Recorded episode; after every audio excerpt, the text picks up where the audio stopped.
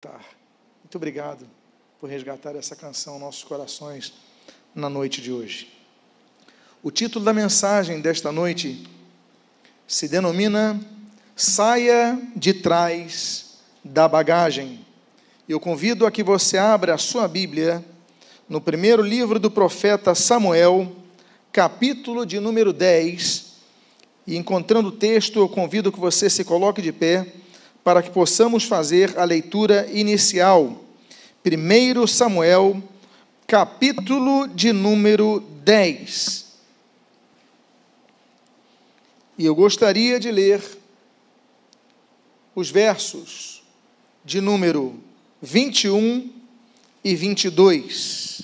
1 Samuel 10, de 21 a 22. E assim registra a palavra do Senhor. Então Samuel chamou a tribo de Benjamim pelas famílias, e foi indicada a família de Matri. E da família de Matri foi indicado Saul, filho de Quis.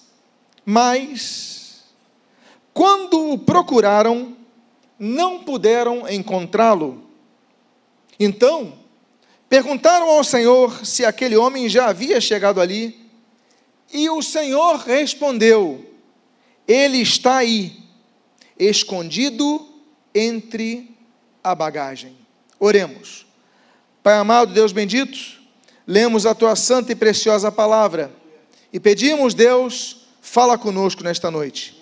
Abençoa nossa vida, fortalece nossa fé e o que nós pedimos, nós o fazemos agradecidos sob o sacrossanto nome de Jesus a quem servimos, a quem seguimos, a quem anunciamos, a quem aguardamos, a quem adoramos, em nome dele que a ti oramos. Amém e amém. Os irmãos podem tomar os seus assentos.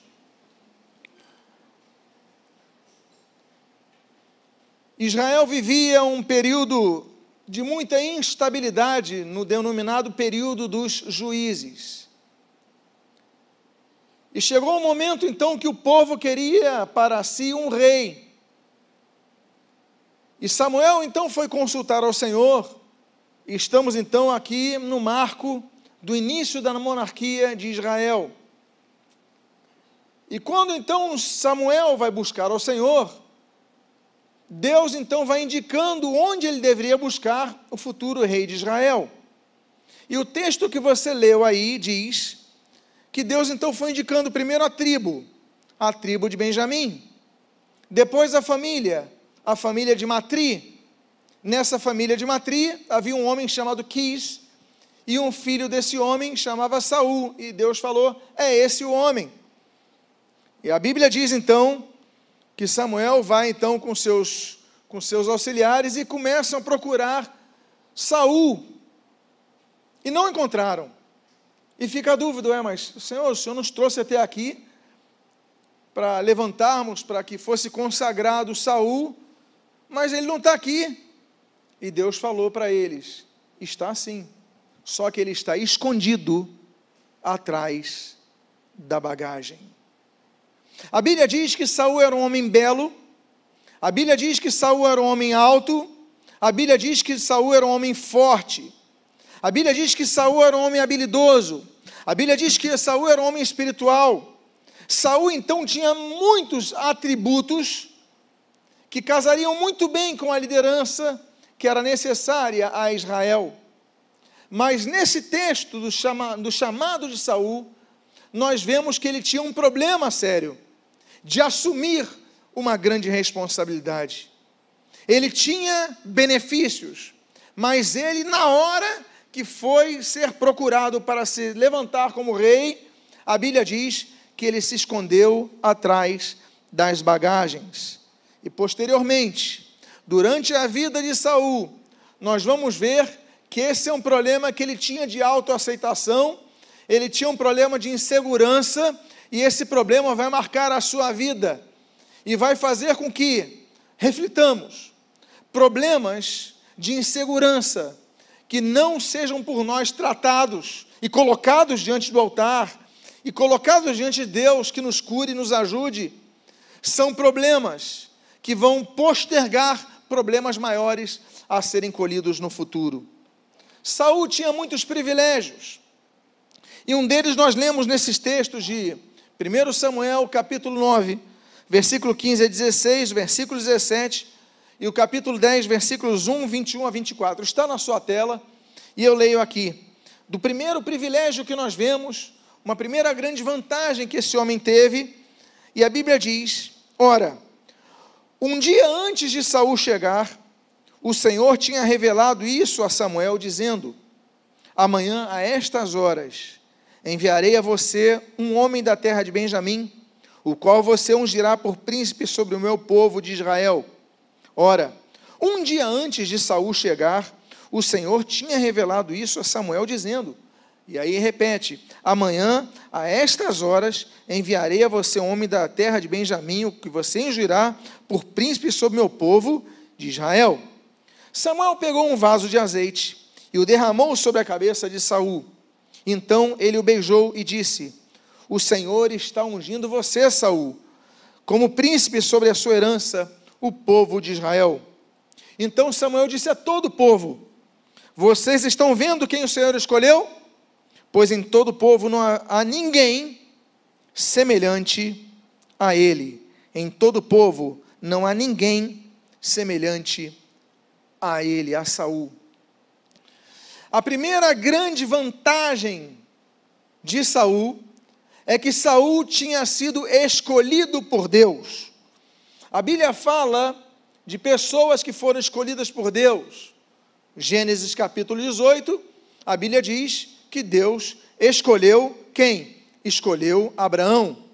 Nós vemos em 1 Samuel capítulo 2 que Deus escolheu Samuel nós vemos em primeiro, e esse texto que você está lendo ali, em 1 Samuel capítulo 9, que Deus, e 10, Deus escolheu Saul. Em 1 Reis capítulo 11, nós vemos que Deus escolheu Davi. Em Atos capítulo número 9, nós vemos que Deus escolheu Paulo. Deus escolhe pessoas para funções específicas, mas não são pessoas. Deus, por exemplo, a Bíblia diz em 1 Reis capítulo número 11 que Deus escolhe a cidade de Jerusalém.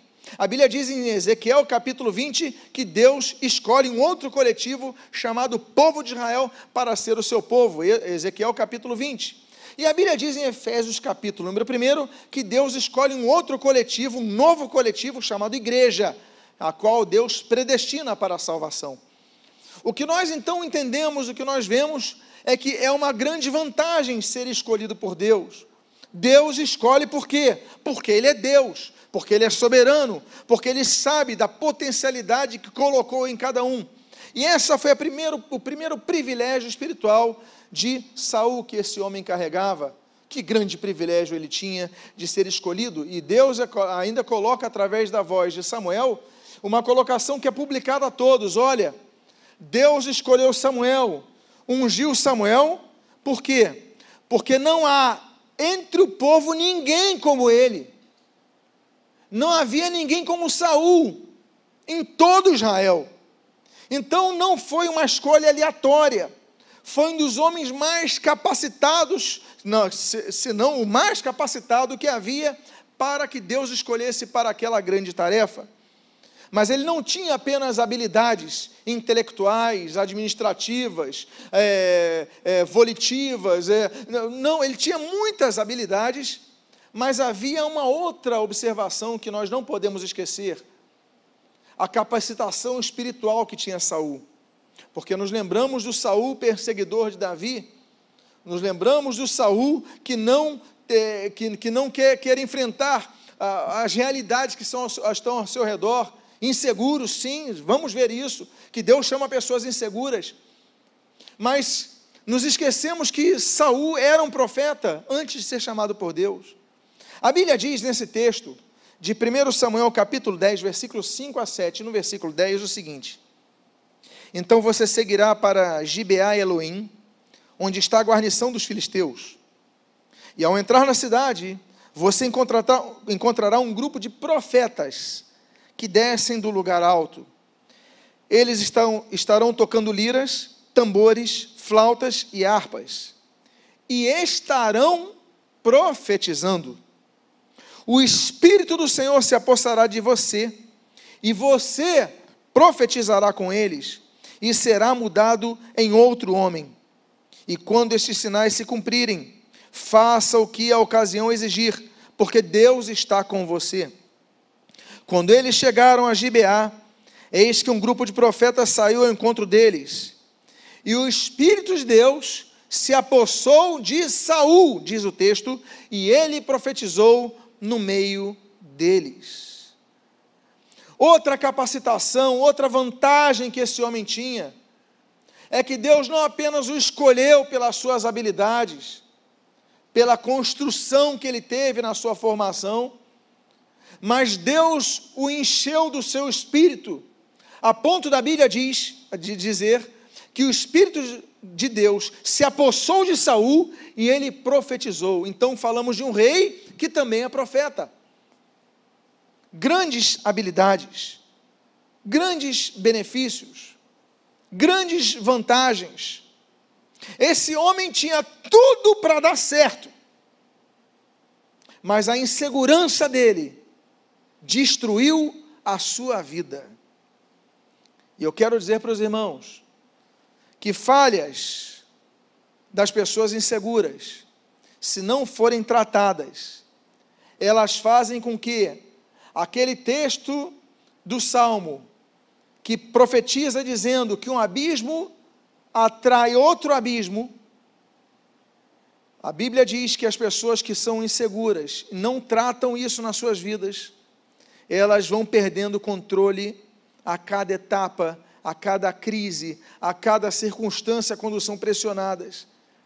E Deus então quer que nós entendamos que, ainda que Deus nos chame, nós temos que cuidar e tratar do, nossos, do nosso homem interior, que a todo momento nosso homem exterior que a todo momento quer destruir o nosso homem interior. A primeira falha desse homem, nós lemos no texto de 1 Samuel, capítulo 10, versículos 13 a 16. A Bíblia diz: E depois de profetizar, Saul seguiu para o alto do monte. O tio de Saul perguntou a ele e ao seu servo: Aonde vocês foram? Aqui seria onde vocês foram. Saul respondeu: Fomos procurar as jumentas. E, quando vimos que não apareciam, fomos falar com Samuel. Então, o tio de Saul disse: Conte-me, por favor, o que Samuel disse a vocês. E Saul respondeu: Ele nos disse que as jumentas tinham sido encontradas. Porém, Saul não contou ao seu tio o que Samuel tinha dito a respeito do reino. A grande questão é que a timidez de Saul para lidar com o que Deus estava fazendo com ele era um aspecto da insegurança desse futuro rei de Israel. A Bíblia diz que Deus usou para profetizar, o Espírito encheu, ele começou a ser usado por Deus. Quando ele chega na sua casa, o seu tio pergunta: e aí, o que aconteceu? Ele não fala sobre isso. Ele não fala, ele só falou: olha, as jumentas foram encontradas. Ele não fala que Samuel ungiu o rei, que o levantou para a obra, não fala nada sobre isso, porque ele está tímido. E a timidez, que muitas vezes é benéfica quando abate o nosso orgulho, muitas vezes é nociva. A Bíblia diz, por exemplo, lá em Deuteronômio 20, que os tímidos não podiam ir à guerra.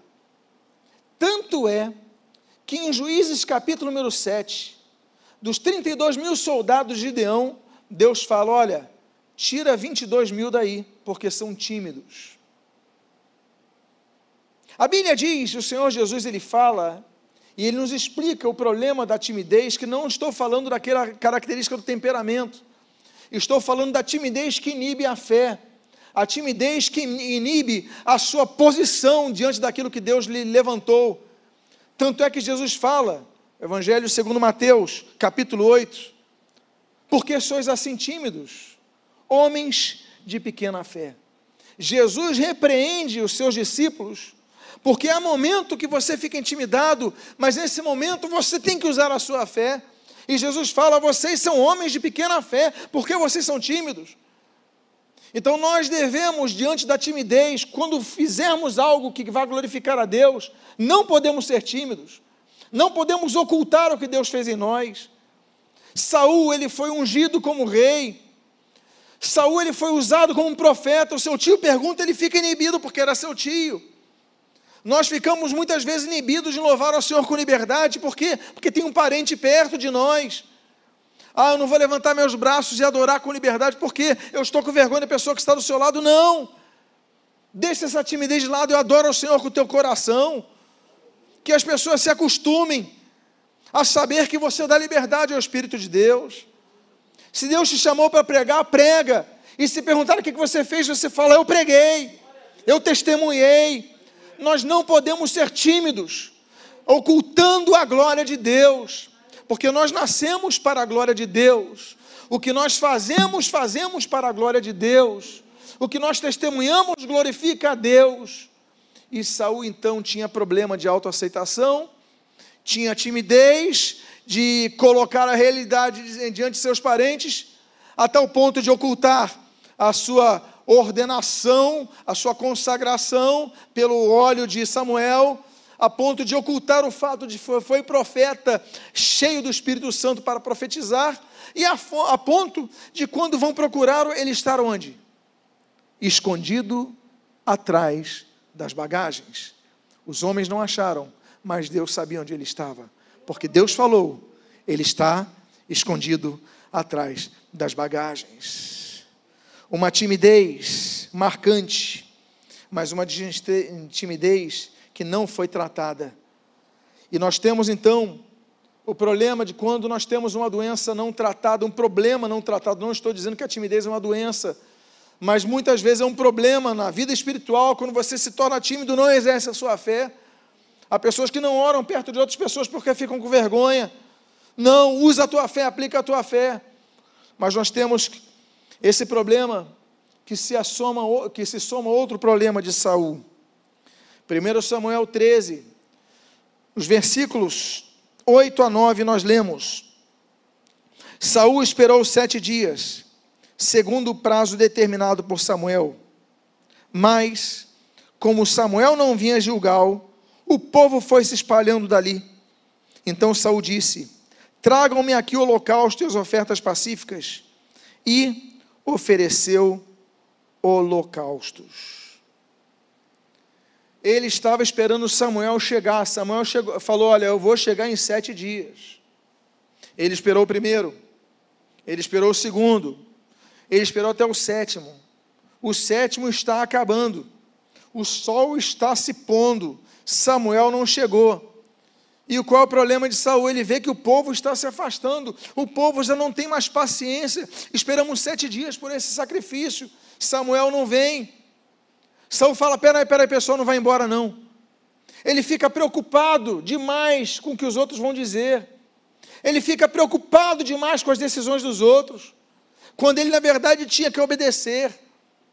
Ele se esqueceu do problema da insubmissão. Ele se esqueceu da questão de números 12 lá com, com Arão e Miriam. Ele se esqueceu do problema lá de Nadab e Abiú. Ele se esqueceu do problema de usar. Ele se esqueceu que tinha limites. E o limite dele era Samuel, a chegada de Samuel, o cumprimento da palavra de Samuel. Suas palavras não caíram por terra. Ele ia chegar. E ele então se preocupa, as pessoas estão indo embora, e o que, que ele começa a ficar? Ele começa a ficar ansioso. Meus amados irmãos, a Bíblia diz que, Provérbios capítulo 12, que a ansiedade faz enfermar o coração. É por isso que a Bíblia diz, no Salmo 38, que nós devemos nada ocultar a nossa ansiedade perante o Senhor. O Senhor Jesus ele diz, no meio do Sermão do Monte, lá em Mateus capítulo 6, para que nós não andássemos ansiosos em coisa alguma. É por isso que a Bíblia diz, em Filipenses capítulo 4, em 1 Pedro capítulo 5, que nós devemos lançar sobre o Senhor a nossa ansiedade. Esse homem, ele já tinha medo de assumir grandes responsabilidades. Ele tinha medo diante do fato de Deus o ter chamado. Ele se escondia atrás da bagagem, os homens não viam, mas Deus viu. E Deus apontou, ele está ali atrás, escondido atrás da bagagem. Ele tinha essa preocupação, ele tinha medo de contar para a sua família o seu chamado, a sua vocação, o seu chamado divino, o uso de Deus, o reinado que Deus tinha lhe dado. Ele tinha vergonha das coisas boas que Deus estava fazendo com ele. E agora ele está diante do povo. Agora ele está diante de uma situação que todos estão olhando. Só que Samuel não chega. E agora ele então age com ansiedade. Ansiedade, ela faz com que ela atesta pessoas inseguras. Porque o que, que ele não queria? Ele não queria perder o povo perto dele. A força dele estava no apoio do povo. O medo dele era perder o apoio. Há pessoas têm vergonha, tanto medo, tanto receio de perder apoio, que cedem apenas para serem populares. Há pessoas que renegam a sua fé em Cristo para que não percam amizades. Eles preferem dizer e concordar com a multidão que vai contra o Evangelho para não perder, não sair do grupinho, do que ter uma posição fixa. Saul ficou receoso, as pessoas estão indo embora. Me traga o holocausto que eu faço agora. Qual o problema dele? Logo depois chegou Samuel. E ali ele perde o seu reino. Há uma outra coisa. Como eu digo, um abismo chama outro abismo. E nós vemos então, no capítulo 20 de Samuel, dos versículos 30 ao 33, que a situação de descontrole na vida de Saul vai aumentando. A Bíblia diz nesse texto: Então, Saul ficou irado com Jonatas, seu filho Jonatas, o filho de Saul, Jonatas. Saul ficou irado com Jonatas e lhe disse: Seu filho de mulher vadia e rebelde. Olha como o pai chama o seu filho. Seu filho de mulher vadia e rebelde. Você acha que eu não sei que você elegeu o filho de Jessé, Davi, Davi, para vergonha sua e para vergonha de sua mãe? Pois enquanto o filho de Jessé viver sobre essa terra, sobre a terra, nem você estará seguro. Olha a ameaça do pai para o filho nem você estará seguro, nem seguro estará o seu reino. Por isso, mande buscá-lo agora, porque deve morrer. Então Jonatas perguntou a Saul, seu pai, por que ele deve morrer? O que foi que ele fez? Então Saul atirou a sua lança contra Jonatas para matá-lo. Olha o que um pai fez com o filho. Com isso, Jonatas entendeu que de fato seu pai havia decidido matar Davi. Amados irmãos, nesse momento nós já vemos que a insegurança de Saul é tão grande que quando ele sabe que seu filho Jonatas está dando apoio para ocultar Davi, o seu pai ameaça o seu filho. E quando o seu filho faz a, a simples pergunta, pai, mas o que, que ele fez de errado? o seu pai nem lhe dá resposta, ele pega uma lança e atira para matar o próprio filho. O que, que nós vemos? Que aquele homem inseguro, que não trata a sua insegurança, que não trata o seu medo, ele se torna uma pessoa instável emocionalmente e completamente descontrolada. Por quê? Porque não tratou do problema no início. E agora, por pouco, ele não mata o seu próprio filho, atentar contra a vida do seu próprio filho. A Bíblia diz, em Provérbios capítulo 5, que se nós não tivermos o autocontrole, nós enlouquecemos. A Bíblia diz, em Provérbios capítulo 19, que nós devemos controlar o nosso temperamento.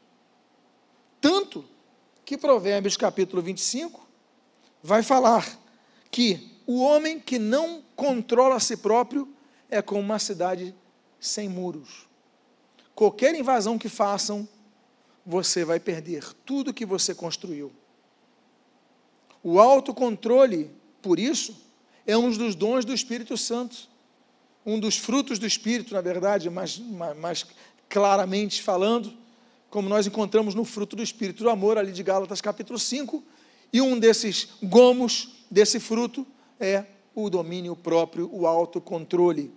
Nós devemos controlar.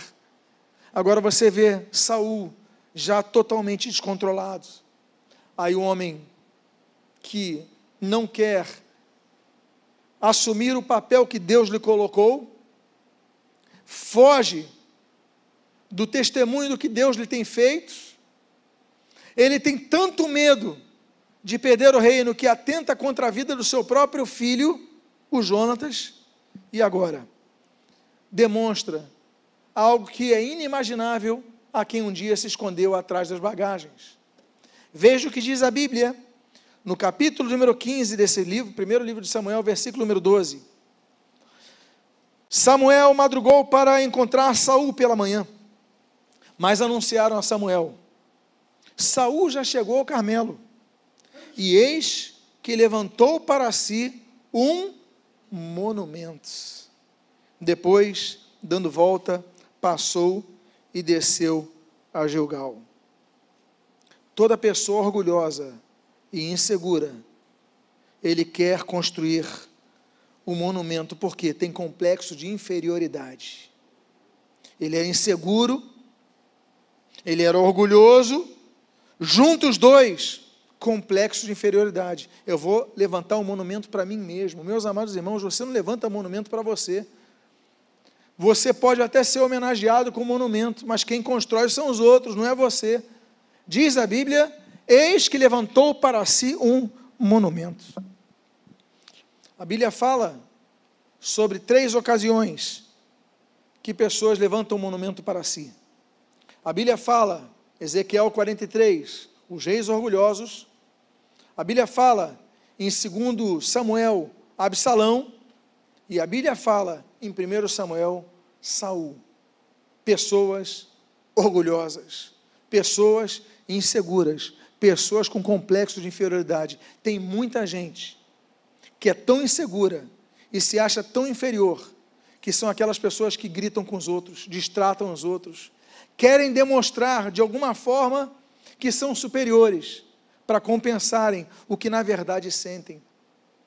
Saul então foi assim, quis matar o seu filho porque apoiava um homem inocente a quem Deus chamara e levantou um monumento para si, para agora todos vão ver o monumento, vão me homenagear. Eu quero ver o pessoal me homenageando, eu quero ver o pessoal é, batendo, me aplaudindo. Há pessoas que têm essa necessidade, que na verdade esconde um grande problema de orgulho, de autoaceitação e de um problema de uma pessoa que não está curada do seu complexo de inferioridade.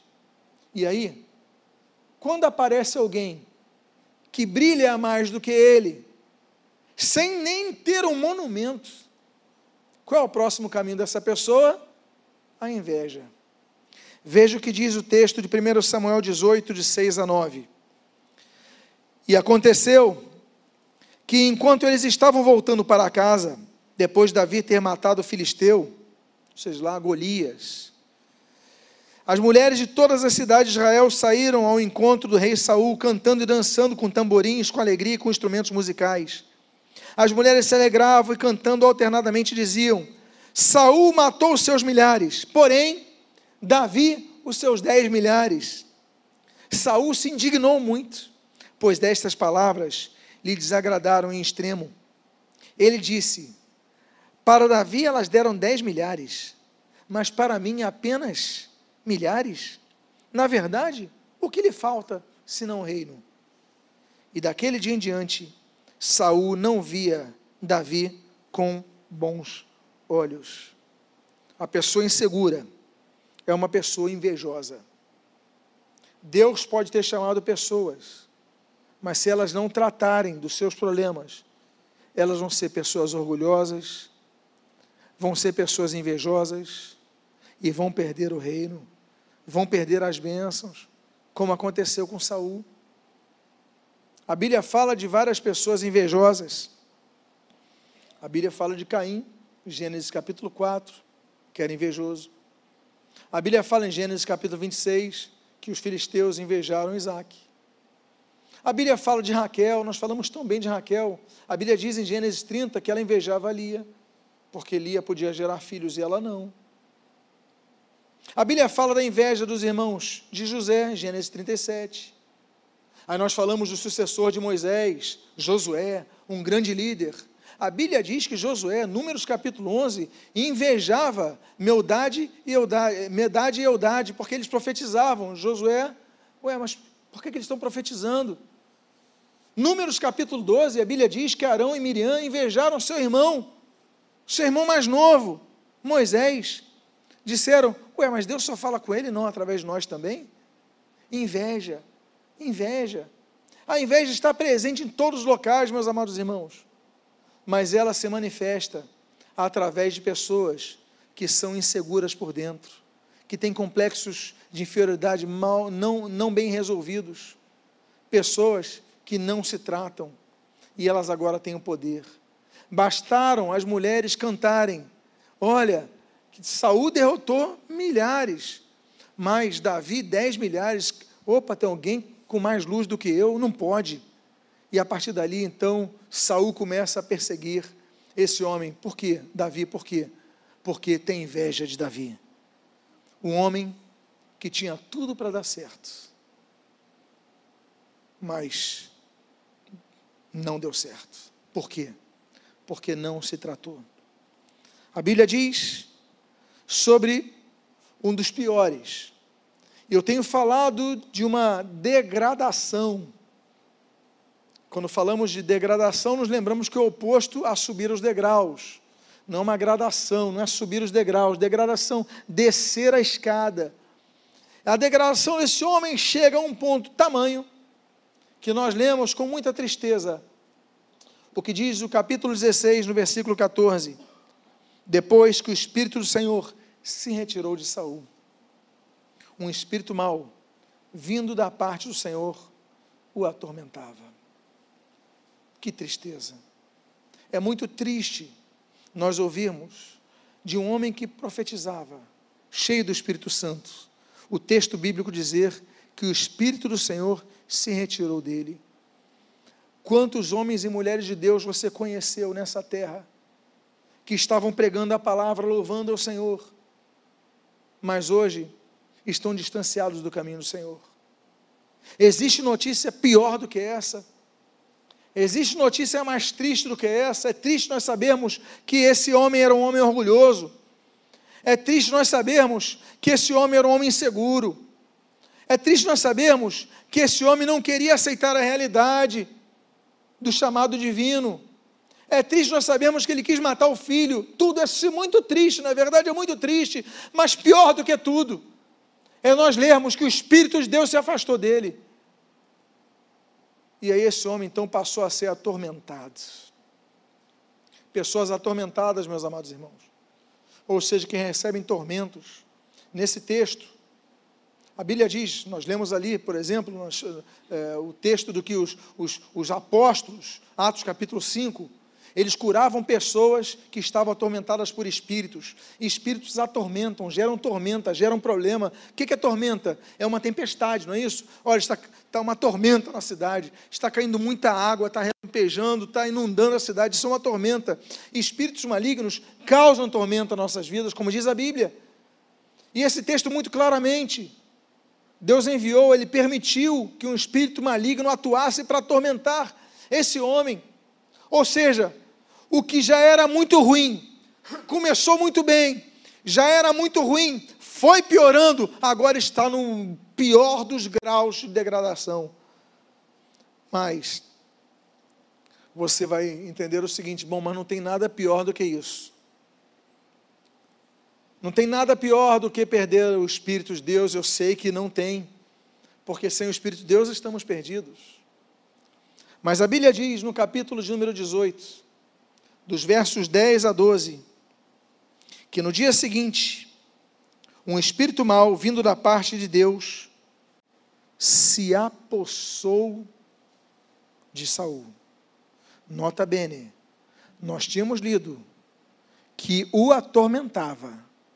Agora, nós lemos, se apossou. Saul ficou endemoninhado. A Bíblia diz então, no dia seguinte, um espírito mau vindo da parte de Deus se apossou de Saul, que teve uma crise de raiva em sua casa. Davi, como nos outros dias, dedilhava a harpa. Saul, porém, tinha na sua mão uma lança que ele atirou, pensando assim: encravarei Davi na parede. Porém, Davi se desviou dele por duas vezes. Saul tinha medo de Davi, porque o Senhor estava com este, e tinha, me permitam uma outra palavra terrível, e tinha abandonado Saul. Uma coisa é nós lermos que o Espírito de Deus se retirou de Saul. Agora nós lemos depois nós lemos que o espírito maligno atormentou Saul. Agora nós lemos que o espírito maligno ele se apossou de Saul. E aqui nós lemos porque Deus o abandonou. Não é o que está na sua Bíblia? Endemoniados. A Bíblia fala que endemoniados, possessão maligna, é uma realidade.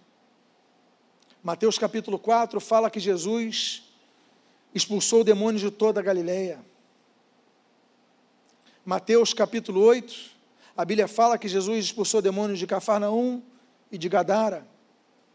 Mateus capítulo 15, a Bíblia fala que Jesus expulsou demônios de Tiro e de Sidom. A Bíblia fala em Mateus capítulo 8 que Jesus expulsou sete demônios de Maria Madalena.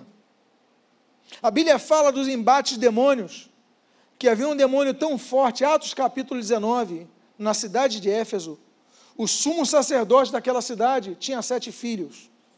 E se ele era sumo sacerdote, e se foi pela linhagem, os seus sete filhos eram sacerdotes. E a Bíblia diz que um endemoniado, quando foram enfrentados pelos filhos de Seva, esse era o nome do sumo sacerdote, eles falaram o seguinte: olha, nós conhecemos Jesus e sabemos quem é Paulo, mas vocês quem são? Vocês não têm autoridade nenhuma sobre nós.